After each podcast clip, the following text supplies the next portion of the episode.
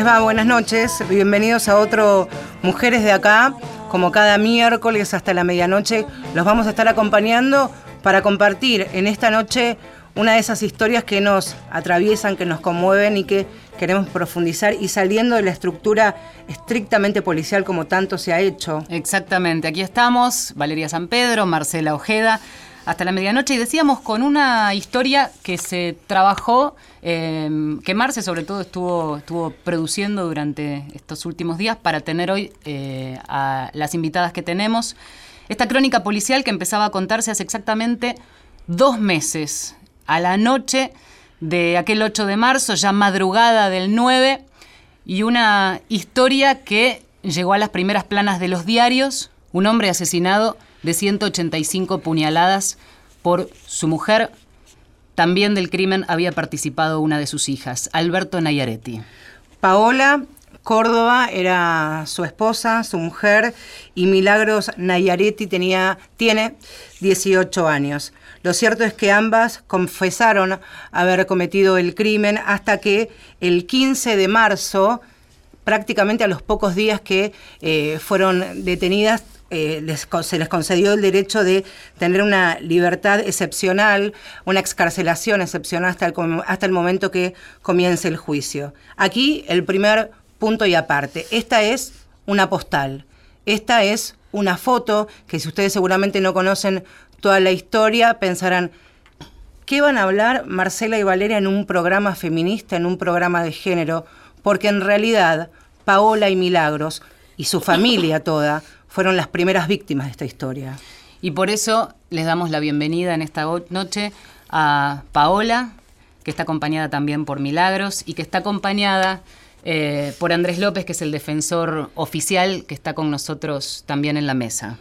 Y también está Gloria, otra de, sus hermanas, así que en el transcurso de la noche, como se vaya dando naturalmente, vamos a, a ir charlando a sus tiempos y a sus momentos. Primero agradecerte, Andrés, por haberlas acompañado y venirse hasta aquí, hasta, hasta el centro, hasta Radio Nacional. Muchas gracias. No, eh, la verdad que nosotros, eh, eh, con el equipo que lidera el doctor Javier Chirinos, que es el defensor oficial, estamos agradecidos porque entendemos que son ustedes, fueron las millones de mujeres que el 8 de marzo del 2019, mientras estaban peleando y bregando por que se cumplan y se respeten sus derechos. Eh, Paola estaba defendiendo su vida y la vida de sus hijas y de sus hijos, de su hijo, de Ramiro. Y fueron ustedes los medios, ustedes las eh, periodistas que en definitiva son las comunicadoras, son las que nos transmiten, que no pueden transmitir de una forma u otra, pero elegimos este lugar, elegimos este programa, te elegimos Marcela y Valeria, porque no solamente tuvieron la insistencia adecuada para llegar a este momento, sino que tuvieron un tratamiento eh, como se merecen millones de mujeres que están pasando en este instante, en este momento, esta noche seguramente están pasando por dolorosas situaciones, extremas situaciones, y que Paola y Milagros, eh, bueno, están hoy eh, siendo imputadas por un delito que nunca hubiese ocurrido si quienes tenían que dar respuesta eh, lo hubiesen hecho. Algo de todo eso también entendió la justicia y algo de todo eso es lo que vamos a hablar. Hola Paola. Eh, hola, buenas noches. Con absoluta calma, con los tiempos que necesites, vamos a ir conversando. Cuando hablábamos del contexto, necesitamos hablar de algo que machacamos muchas veces cuando contamos historias de violencia y son historias de calvario de años. Y en este caso puntual, eh, la justicia también entendió, entre otras cuestiones, un contexto de violencia sistemático a lo largo de los años y nosotras podemos sumar a ese contexto un sistema estatal que falló por todos los costados, un intento de pedir ayuda, un intento sistemático de hacer denuncias y sistemáticamente fueron desoídas. Pensaba Paola y me gustaría salirnos de lo que ocurrió esa noche y volver el tiempo atrás y que nos cuentes, como puedas y como vayas recordando, cómo ha sido todo lo previo que pasó, las veces que fuiste a denunciar, los pasillos por los tribunales que habrás recorrido, las veces que habrás estado sentada esperando que alguna puerta se abra porque ya te reconocías como, como víctima de violencia de género, como víctima de violencia familiar? Eh, sí, eh, fui muchísimas veces a, a hacer denuncias eh, eh, a la comisaría, eh, comisaría primera que es de, de José Cepaz, de cerca de mi casa, a la comisaría de la mujer, al juzgado de paz, a la fiscalía, muchas veces fui a la fiscalía, al juzgado San Martín también, al DINAF. Eh, Recorriste todas las oficinas habidas y por haber de verdad. sí, Sí. Ibas a contar, ibas a denunciar con nombre y apellido. ¿Y con qué te encontrabas cuando ibas? eh, me tomaban la denuncia y, y, y nada más. ¿Volvías a casa?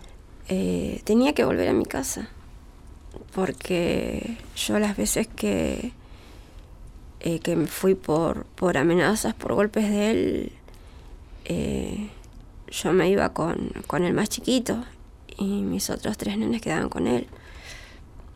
De una u otra forma siempre tenía que volver. ¿Cuándo arrancó la historia de violencia en, tu caso, eh, en tu matrimonio?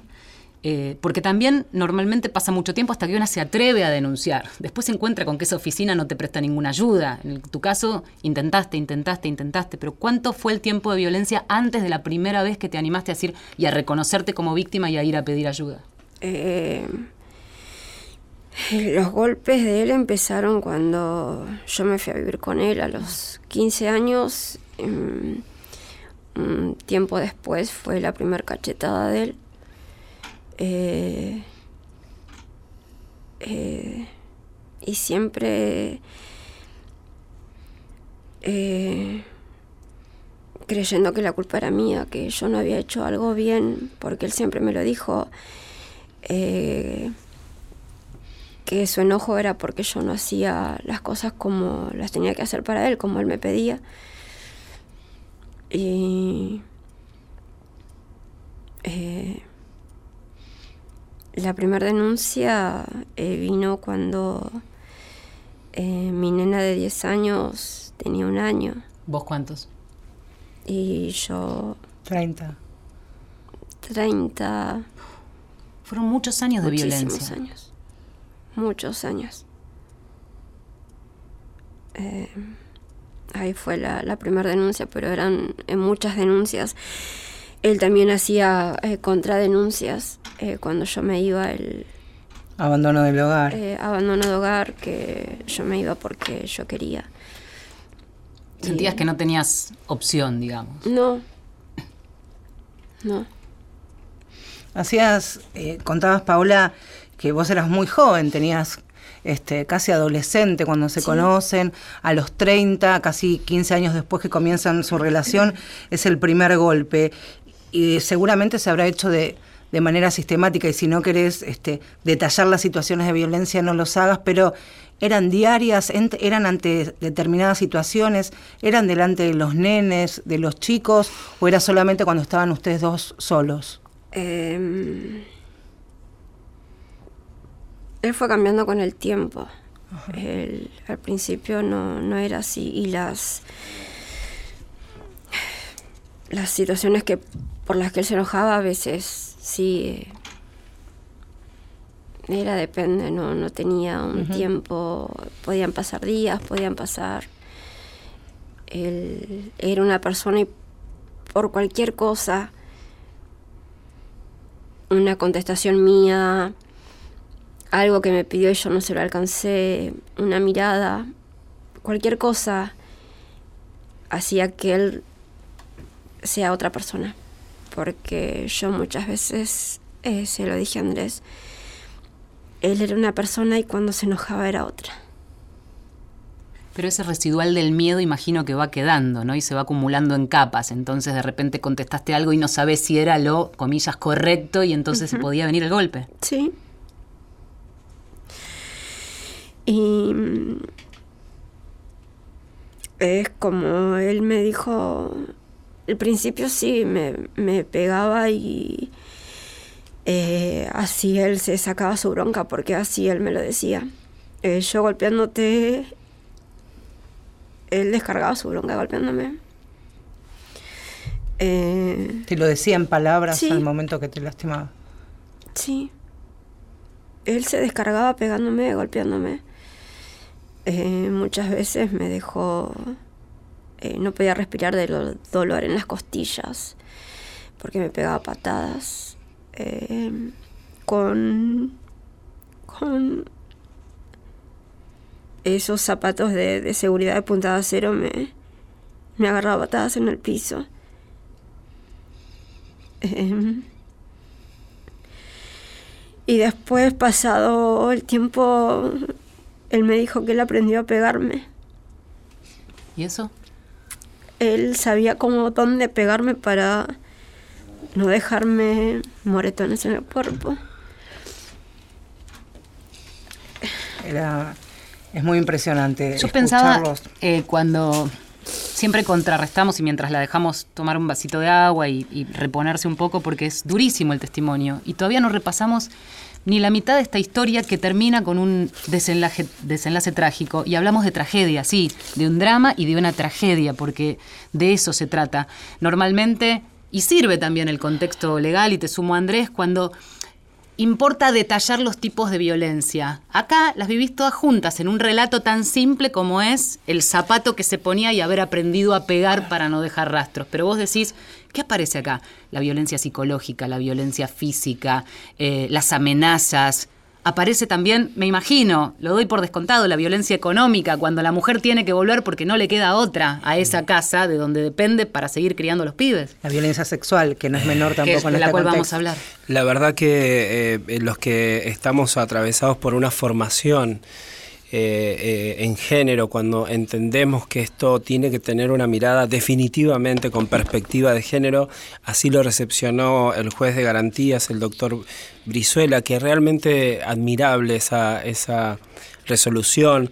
Así lo recepcionaron los jueces de la, de la sala 1 cuando tuvieron la, la entrevista personal con Paola. eh, admirable ese, ese voto del doctor Carlos Hermelo, que justamente no son jueces garantistas, que no son jueces que, que, digamos, den libertades a mansalva, todo lo contrario.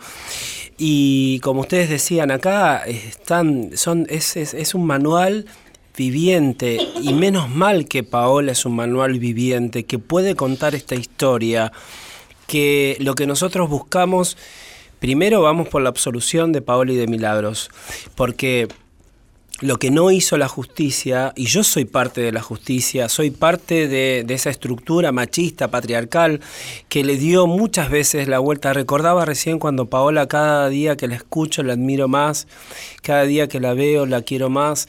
Eh, la respeto, sobre todo la respeto y la admiro, porque solo una mujer, solo una madre puede cuidar a su cría como lo hizo ella, porque eh, hoy estaríamos eh, diciendo que hay una mujer un, un, número más del porcentaje y del índice de mujeres muertas y cuatro niños muertos, porque era la vida de ellos o la vida de él.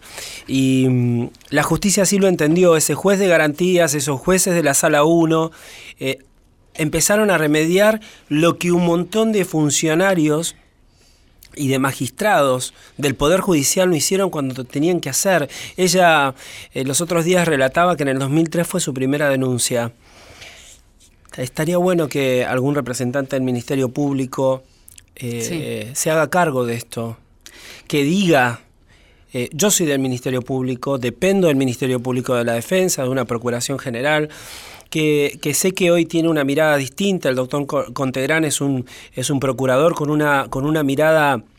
Eh, con perspectiva de género. Bueno, aprendamos de las personas que tienen autoridad y que, y que son líderes hoy en, en, este cambio que necesitamos. La perspectiva de género no significa estar capacitado, no significa saber qué significa el círculo de la violencia o la ruta crítica o, la, o los tipos de violencia. Eso lo leemos en la ley muerta. Tenemos que formarnos, tenemos que empezar a tener humanidad, los que vienen a nuestros despachos, las personas que eh, transitan eh, los pasillos de tribunales vienen porque están sufriendo y eso es lo que nosotros desde la defensa estamos diciendo. Y no saco, eh, no, me, no me alejo y no, no, no digo ellos y yo, digo nosotros, el Poder Judicial, somos responsables de lo que le pasó a Paola y de lo que le pasa a innumerables mujeres porque nadie, eh, nadie dice que en esa casa había niños, ningún organismo, del el DINAF, un desastre el tratamiento que le ha dado, incluso en la actualidad, nadie golpeó la puerta de esa casa para ver si había niños en riesgo, nadie se ocupó. Con una mujer que estaba pidiendo ayuda. A mí me parece eh, interesante, Marcela y yo cubrimos desde nuestro otro rol de croniqueras este, en, otros medios de comunicación, eh, y fue los primeros días después de esos titulares de los diarios, de las 185 puñaladas, eh, cuando la propia, eh, colegas que empezaron a poner, la propia justicia empezó a, sacar a sacarle polvo a los expedientes y apareció 2003, 2010, 2012, 2011, 2015, al menos siete denuncias formales que empezaron a aparecer y a incrementar ese expediente que ahora estaba estudiando, estaba analizando un crimen, un homicidio, pero empezaron a ventilarse todas esas denuncias. Y yo me acuerdo, Andrés, cuando en la fiscalía llegamos y ese día eh, vos me comentabas que poquitos días antes, parece, paradójico y brutal, días antes de que, de que en esa fiscalía estuvieran abriendo una carpeta, abriendo un expediente por un homicidio, eh, Paola había llegado a pedir ayuda y la echaron de la mm. fiscalía. Sí, recordaba lo que recién Paola decía, ¿no? Y, me acuerdo que Paola me contó un día que fue a la comisaría de la mujer, la comisaría de la mujer le dijo, no, acá no le podemos tomar la denuncia, se fue hasta la fiscalía caminando, hay una distancia de 30 cuadras, llegó a la fiscalía, eh, y si no es así, te pido que me desmientas, Paola. Eh, llegó a la fiscalía y una funcionaria allí le dijo, mm, le dio dinero y se vuelve a la comisaría porque acá no le vamos a tomar la denuncia o no le podemos tomar la denuncia o algo así. Y los otros días yo dije una frase polémica, ¿no? Para mis compañeros, algunos solamente pueden mirarse su ombligo y no pueden mirar y no pudieron ver el rostro de Paola de sufrimiento y yo dije que tenemos sueldos de privilegio y, trabajamos en un lugar de privilegio. Hoy sí, hoy lo reafirmo. Eh, porque al lado de otros trabajadores, porque nosotros trabajamos de mm, jueces, trabajamos de defensores, trabajamos de fiscales y brindamos un servicio, un servicio público. Eh, la justicia es uno de los tres poderes del Estado y nos debemos y debemos darle respuesta a la ciudadanía. Esa funcionaria que le dijo eso, que no tenía eh, eh, sueldo de privilegio para estar explicándole a Paola, como a tantas otras Paolas, imagino que debe estar reflexionando, ¿no? Porque la habrá visto a Paola en la tele y habrá dicho, a esta mujer yo la expulsé, a esta mujer no, no la atendí, no la abracé. No la escuché. No la escuché, no hice lo que tenía que hacer. Y, y también uno se empieza a repensar en este rol de abogado de la defensa pública ¿qué más podemos hacer? Porque eh, yo hoy me toca defender junto con el doctor Chirinos a dos mujeres acusadas de un homicidio eh, eh, de estas características. En los anales del mundo no existe un caso como este. Y los otros días pensaba, ¿no? Digo, ¿cómo debe estar Paola después de la exposición y después de haber dado semejante mensaje en público, en tele? Que le pedía a los funcionarios, que nos pedía a los funcionarios que escuchemos, que no archivemos. Entonces, eh, lo, que, lo, que, lo único que, nos lleva a pensar, o por lo menos a mí y al equipo, al doctor Chirinos, es eh, seamos responsables, tengamos humanidad enfrente de quienes vienen a buscar respuesta eh, de nosotros. Pensaba lo que decía Andrés, Paola, esto de escuchen lo que me pasó a mí, lo que tuve que padecer, lo que tuve que transitar durante tantos años para que otras mujeres, otras niñas, porque en definitiva Milagros es una niña y lo son sus hermanos también. Preguntarte tal vez sea una obviedad, pero me gustaría escucharlo de, de tu propia voz, es cómo estás hoy, a pesar de que pasó muy poquito tiempo, de lo que ocurrió esa noche del 8-9 de marzo hasta que se te dio la excarcelación de manera extraordinaria, ¿cómo es reordenarse en, estos días? Em, es muy, muy, muy difícil. Es muy difícil. Eh, levantarse todos los días es muy difícil. Eh, irse a acostar y no poder dormir de noche es muy difícil. Em, el salir a la calle y es sentir que la gente te juzga por todo lo que pasó. Es difícil em, que la gente te mire en la calle. Eh, Vos decís que juzgan la, eh, el desenlace y a su vez no entienden todo esto que venimos describiendo desde que arrancó el programa. Que no conocen, que no quieren ver, que se tapan los ojos. Eh, no sé, me- yo siento, yo personalmente yo siento eso. Que tal vez no sea así, ¿no? Tal vez los otros, la vergüenza, entre comillas, y permitime que me apropie, que es un sentimiento tuyo, Sí, porque- la vergüenza del pudor que vos sentís, tal vez no sea como te vemos los otros. Y no alguien que es periodista, que tiene una formación en género y que somos feministas, sino que seguramente hay mucha gente que te mira diciendo, mirá la cagada que se mandaron con esta mina. Es lo que hablábamos antes, ¿no? Como de alguna manera la fueron empujando a, a un precipicio, porque nosotros en los medios de comunicación siempre lo debatimos, eh, lo intercambiamos intensamente con Vale, cuando hay una mujer que vive una situación de violencia, ¿qué le decimos? Anda, denuncia, empoderate, pedí ayuda, llama al 144, anda a la comisaría, anda a la fiscalía. Y después conoces historias todos los días, no al extremo como, como lo que le pasó a la familia de Paola, que te das cuenta que lo que tenés que decir en muchos casos es, andá de una amiga. Y eso Ah. lo. Sí. Eh, escondete y después vemos, conseguite una amiga feminista, una organización, algún abogado, porque es de verdad a veces sentir que las mandás al cadalso, directamente a la, a la hoguera, que es muy probable que hubiera pasado, o que la mate a Paola y que después hubiera matado a sus cuatro hijos y después se hubiera matado a él. Es una de las posibilidades en esta historia que se, que se escribió, ¿no? Sí, una cosa que, que, claro, ella lo dijo, ¿no? Eh, eh, vergüenza. Y vergüenza le preguntó a una periodista por qué.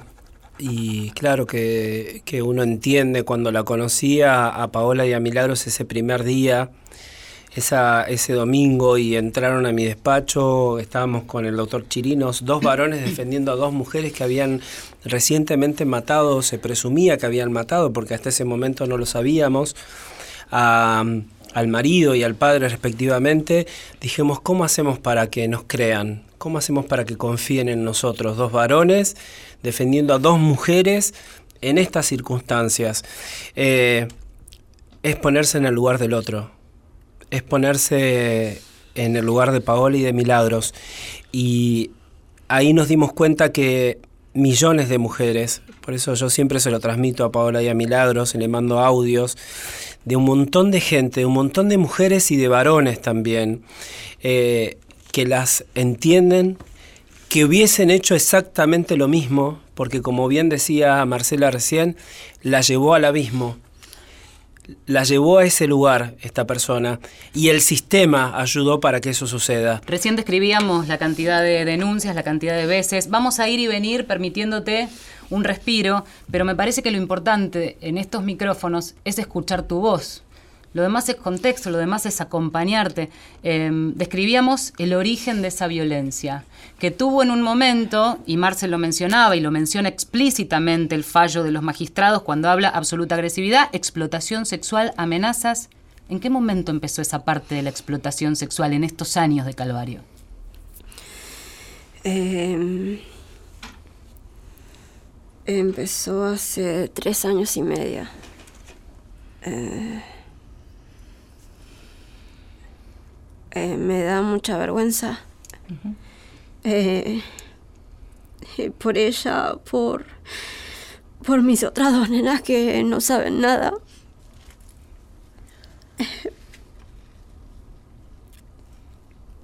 Porque son mujeres y la gente a veces juzga mucho y porque la madre hizo tal cosa, ella va a ser igual. Me da mucha vergüenza por, ellas.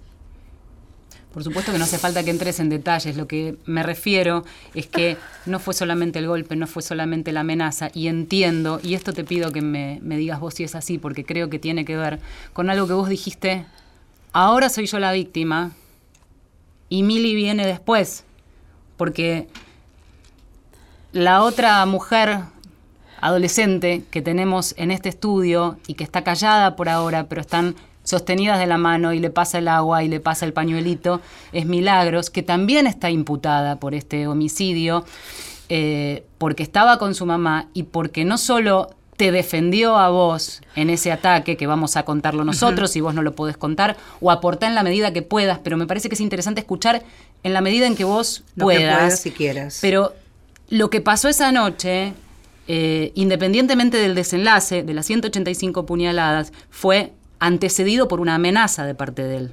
Eh, sí. Eh, él me, me dijo en, varias oportunidades esa noche que no me duerma, porque esa noche lo terminaba todo.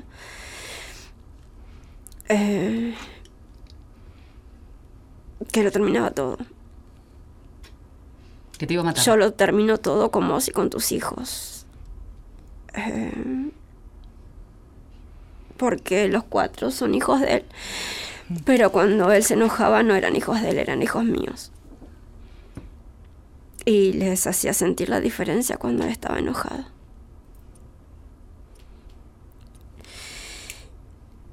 Em, que esa noche lo terminaba todo. No te duermas, Paula, porque yo esta noche lo termino todo. Y yo lo conocía. Sabías que iba a cumplir con esa amenaza. Era capaz. Sí. Ese fue tu límite. Que toque a los chicos. Él me amenazó muchas veces que mm, me dijo yo te voy a pegar donde más te duele.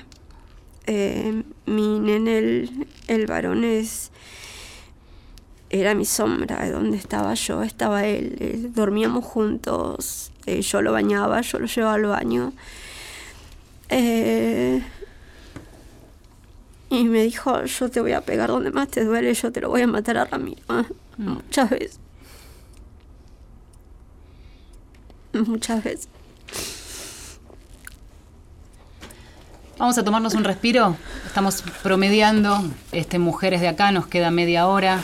Estamos contando la historia de Paola, la historia de Milagros, la historia de una crónica policial que en su momento se tituló con eh, Este hombre apuñalado 185 veces, pero la justicia está entendiendo y en ese sentido acaban de dictar a lo largo de, de este mes una excarcelación extraordinaria que esto se trató de una defensa. El paso previo a lo que esperemos sea su absolución. Ya volvemos. 144, la línea gratuita de contención, información y asesoramiento para mujeres en situación de violencia en sus diferentes formas. 144, en todo el país, los 365 días del año.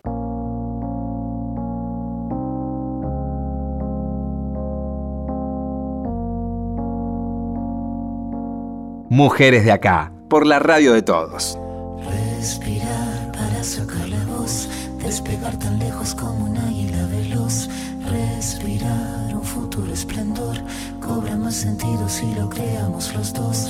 Liberarse de todo el pudor, tomar de las riendas, no rendirse al opresor. Caminar erguido sin temor, respirar y sacar la voz.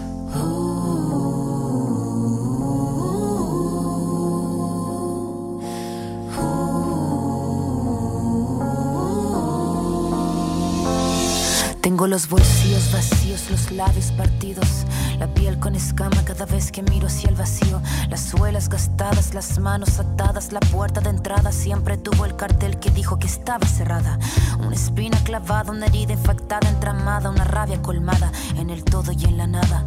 El paso torpe al borde sin acorde cada vez que pierdo el norte.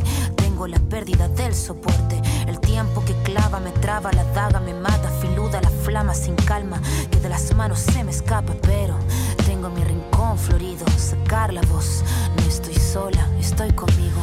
Liberarse de todo el pudor, tomar de las riendas, no rendirse al opresor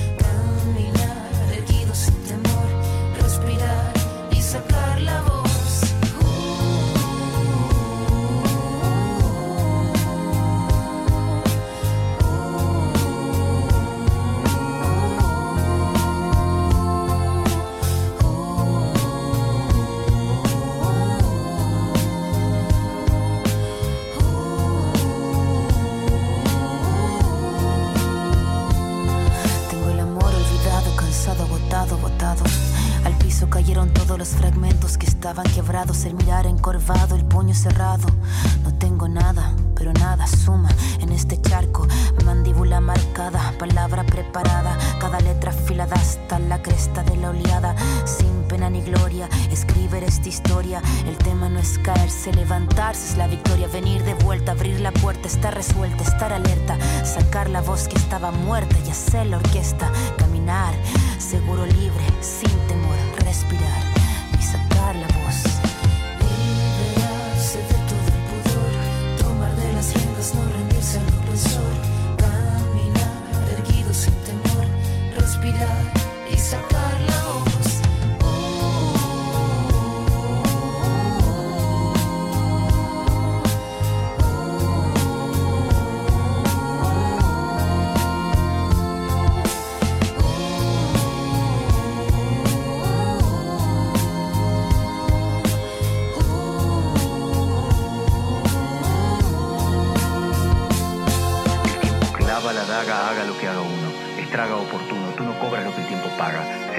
saga tras saga, raspa con su amarga espátula. Huérfanos hace de brújula, se lúcida lenta en celo. Blanca el arma, blanco el pelo, su blanca cara de crápula. Esta décima espinela, la que Violeta cantaba. La de la sílaba octava del payador, vieja escuela. Y lo que duela, que duela, si es que tiene que doler. La flama sin calma que arder tenga, que así siga ardiendo. Que siga fosforeciendo si tiene que florecer. en un cordel a colgar la copla que el viento mece, que pocas veces merece. Cada pena suelta voz, cada tos, pensando en sacar la voz.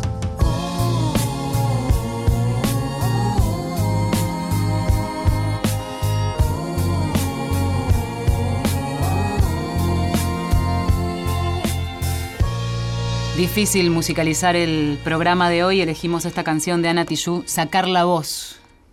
Y tiene que ver un poco con eso, con abrirse, con contar y con que eso permita que la mujer pueda empoderarse. Empoderarse también es animarse a ver esa realidad que es una misma, en principio, la víctima estuvo ciega a esa realidad.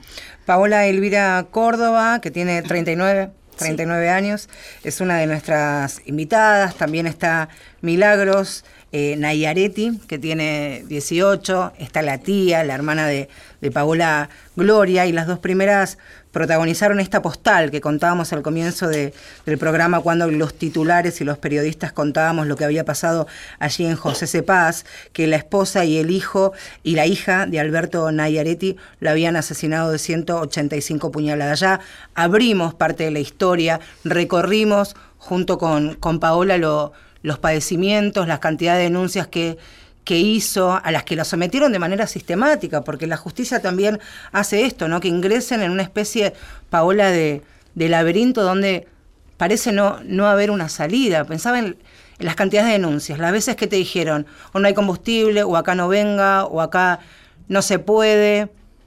¿Cómo te sentías cada vez que llegabas a casa sabiendo con el monstruo que te ibas a encontrar? Eh, eh, mal porque yo sabía que de una forma u otra siempre tenía que, volver. Incluso como cuando contaba Andrés recién, eh, sabes que fui a la comisaría de la mujer y me dijeron que no me podían tomar la denuncia y que tenía que ir a la fiscalía. Eh, me fui caminando todas esas cuadras, llegué a la fiscalía y me dijeron que no se tomaban más denuncias ahí que tenía que volver a la comisaría de la mujer. Eh, eh, la señora que me atendió, eh, no, no recuerdo el nombre, me dio 10 pesos, después le pidió a otra persona, me dieron 20 pesos más para que tome el colectivo y vuelva a la comisaría de la mujer. El valor de la vida, ¿no? yo volví caminando, eran las 11 de la mañana, Eh, me tomaron la declaración recién a las 6 de la tarde. Oh. Eh, pidieron un, un patrullero de ahí, me llevó hasta mi casa. Eh, él estaba lavando un auto.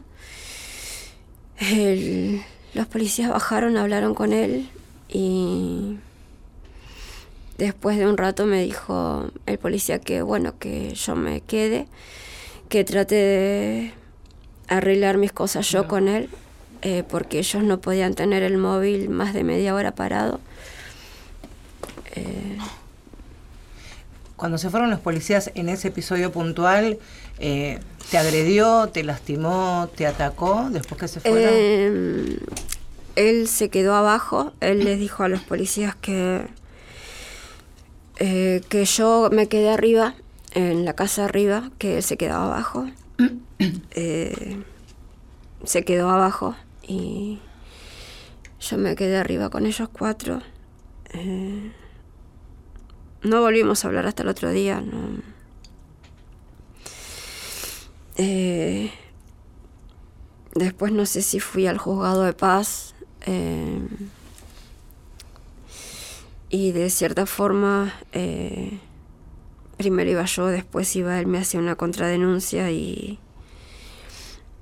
eh, él tenía una forma de, de, hablar que convencía a las personas. Te hago una pregunta, quizás suene tonta, pero mm, es para entrar en, en tu cabeza un poco. Me asombra, me, eh, me da curiosidad y a su vez admiración la cantidad de veces que insististe. ¿Por qué me sale preguntarte? Es decir, si te daban una cachetada, si ibas de nuevo al año siguiente y te daban otra, ibas de nuevo, o sea, evidente, sentías que esa era la posibilidad, que ahí iba a estar la ayuda, porque es lo que te preguntaba Marcela, era volverte con una mano atrás, otra adelante, más el riesgo de que él redoblara la apuesta, porque que vengan con un patrullero era después Sí, sí. otro calvario. La, eh, la que se quedaba ahí después sí era yo.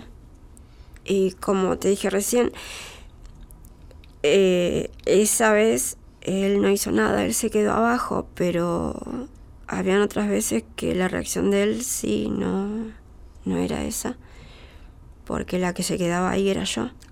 Y por eso te pregunto, ¿y por qué insistías? ¿Sentías que al- alguien de todas esas puertas te iba a abrir y te iba a escuchar y te iba a dar Eh, una mano? Es eh, lo que uno espera en esa situación. Eh, eh, que las, las personas que, que son ellos los que mm, te tendrán que ayudar de cierta forma. Yo ahora me doy cuenta que no estuvieron porque yo fui a todos lados Todos. A, a, a pedir esa ayuda que, que nunca estuvo. Eh, Seguramente, y decía, perdón, eh, Andrés, que por supuesto, más allá de haberte escuchado en tus declaraciones indagatorias y alguna, y alguna posibilidad a través de, de tu familia que hayan contado, me imagino cuando estás en tu casa y si tuvieras la posibilidad de volverte a encontrar con cada una de las personas que estaban en esas oficinas públicas y que no te dieron respuestas, ¿qué mensaje, qué les dirías? Hoy, ¿no? Ya con, con el diario del lunes, con todo lo que pasó la madrugada del 9. Em,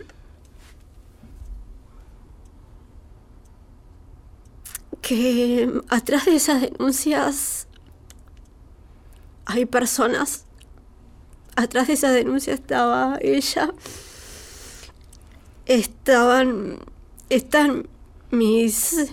mis tres hijos. Em, que no somos un papel eh, que se puede archivar. Em, que no archiven, eh, que, que hagan el, el trabajo que tienen que hacer. eh, es muy triste, es muy doloroso. Eh, es horrible lo que pasó, lo que nos pasó a nosotros. Es horrible. Eh, si ellos hubieran hecho su trabajo, capaz que todo hoy hubiera sido distinto.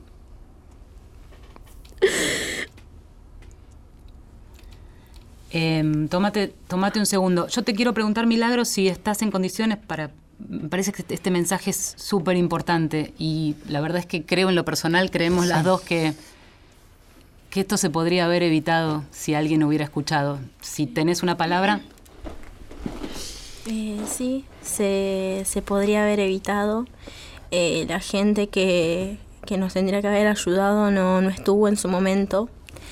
Pero eh, lo único que se les pide es que ayuden a esas mujeres que están sufriendo en este momento.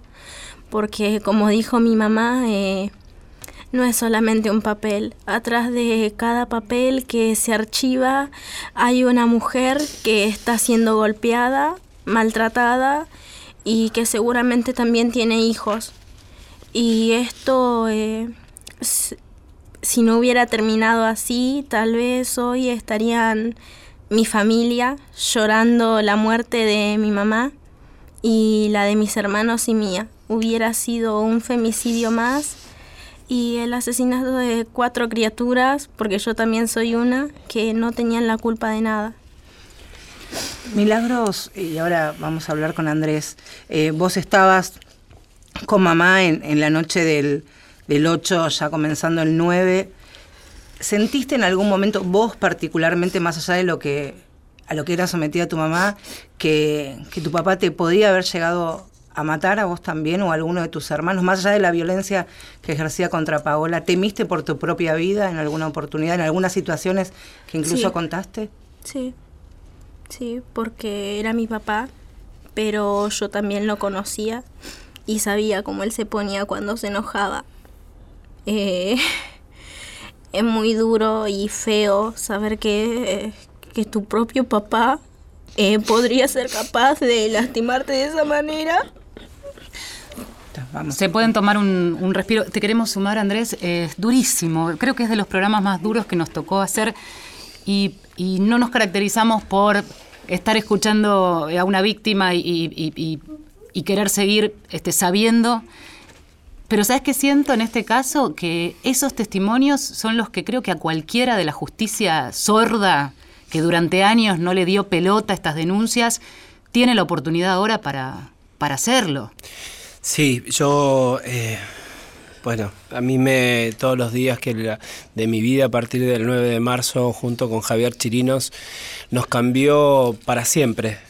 Y también espero que este caso cambie la justicia argentina, que le cambie y le transforme la cabeza a los operadores judiciales. Yo sé que tengo muchos compañeros y compañeras del Poder Judicial que, que hacen su trabajo y que trabajan muy seriamente y que se esfuerzan, pero en general los que tienen que tomar decisiones eh, de no archivar, de escuchar, de no decir otra vez viene esta, otra vez vino la loca, eh, otra vez vino este y después lo perdona, vuelve a la casa porque tiene ganas, se prostituye porque quiere.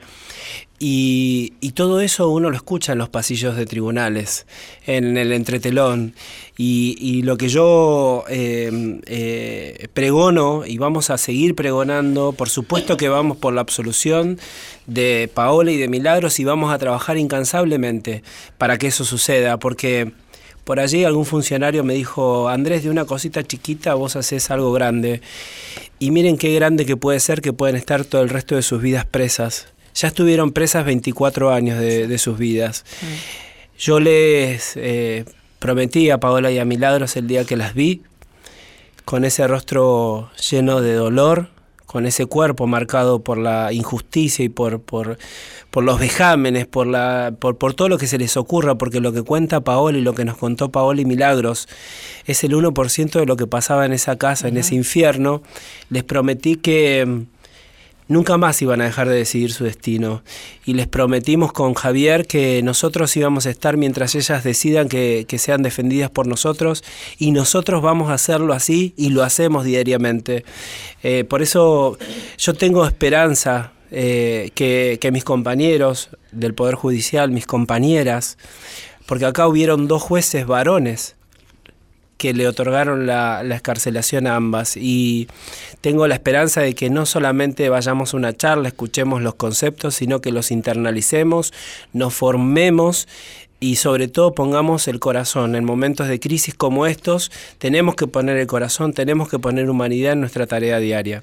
Hay un- una información que por supuesto en este contexto no es menor, todo lo contrario diría, y que Paola lo contó durante los últimos tres años y medio, su victimario, porque en definitiva era eso, Alberto Nayaretti la obligaba de manera sistemática a, pro- a prostituirse allí en la Ruta 8. Por eso al comienzo del programa también hablábamos de lo que significa la violencia sexual, que no eran solamente humillaciones, destratos, golpes con esa bota con la punta de acero, sabiendo dónde pegarle para hacerle sufrir lo que más pudiera, sino también esto de sacarla de, de su hogar y de su casa y someterla a puertas afuera, ¿no?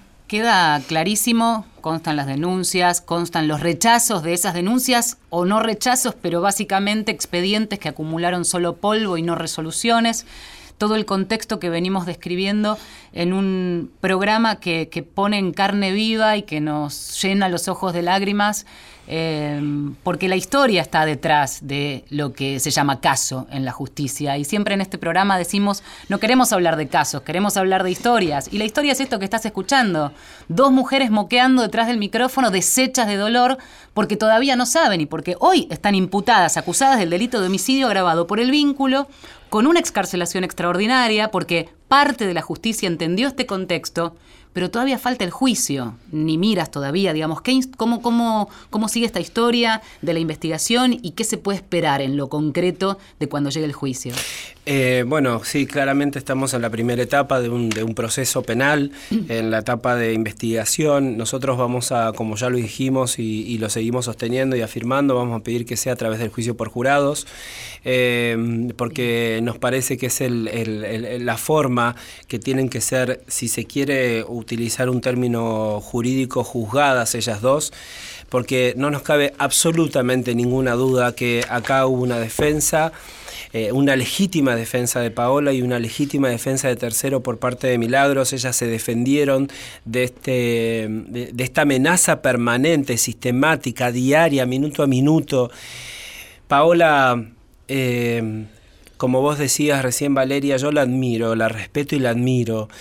Llegar a admirar y respetar a una persona es porque es alguien grande, ¿no? A, a los próceres, a la gente que, pasa la historia. Ella va a pasar a la historia porque estos mensajes que nos están dando a nosotros, a los que tenemos lugares de privilegio, nos están diciendo... eh, sumergidas en el profundo dolor, porque los que estamos en contacto permanente con ellas dos sabemos cuál es el día a día.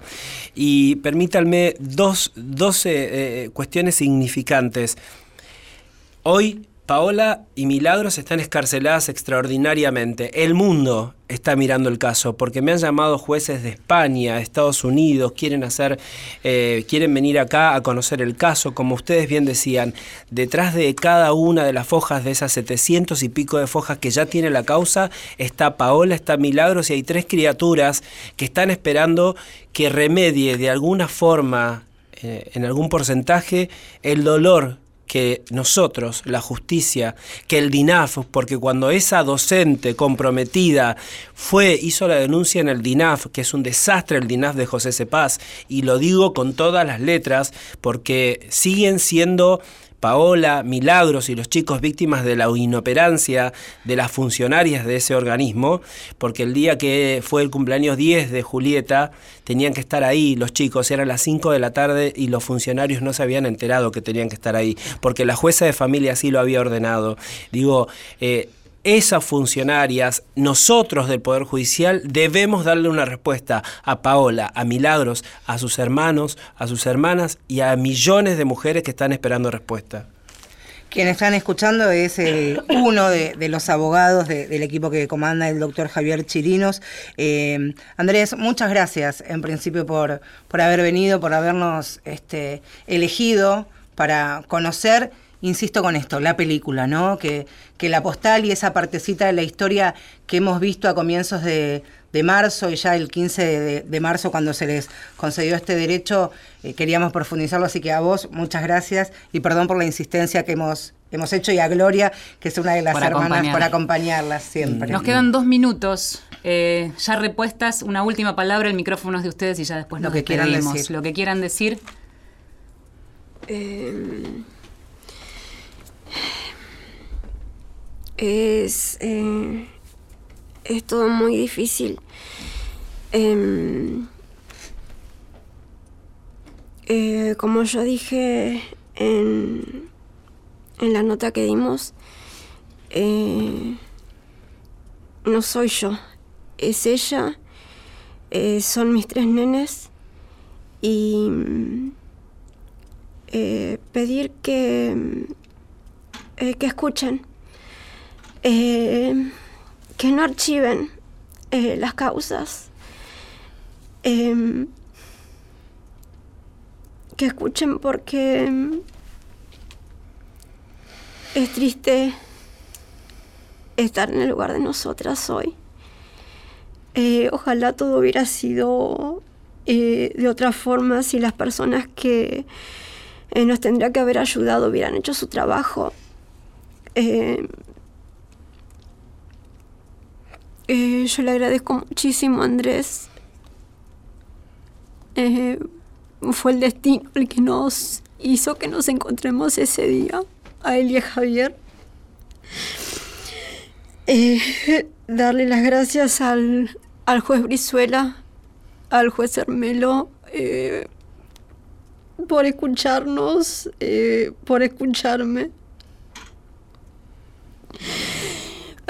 Fueron las únicas cuatro personas eh, que en todo este tiempo que fui a todos lados, fueron las únicas cuatro personas que me escucharon. Nos quedamos con la palabra escuchar. Todos los años que la justicia no escuchó, ahora que la están escuchando y lo que queremos es que abran bien las orejas los jueces que vayan a juzgar a estas dos mujeres que hoy estuvieron en Mujeres de Acá.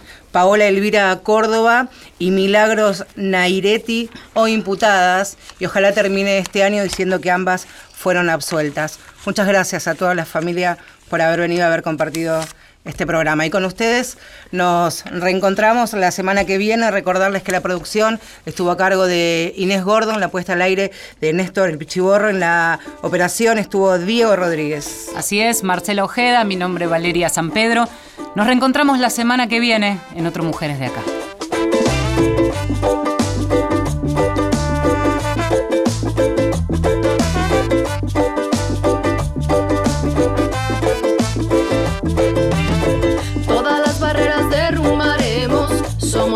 Aunque digan somos menos. Somos fieras en esta selva. Con femenina esencia comprobaremos que sororidad es la respuesta. A través de amor, lucha y coherencia. Labramos camino espiritual con la tierra. La luna madre brillante de nuestra marea. Conectamos con ancestras. Guían con el mar nuestras estrellas. Vibraciones de la diosa me dan respuestas. En galaxia siento el poder del centro, medicina pachamama, te regala en cada aliento el suspiro del cuerpo. Cuando me libero, con mis hermanas vibro, rivalidad no quiero. No, no, no, no. Sororidad es la respuesta, bro.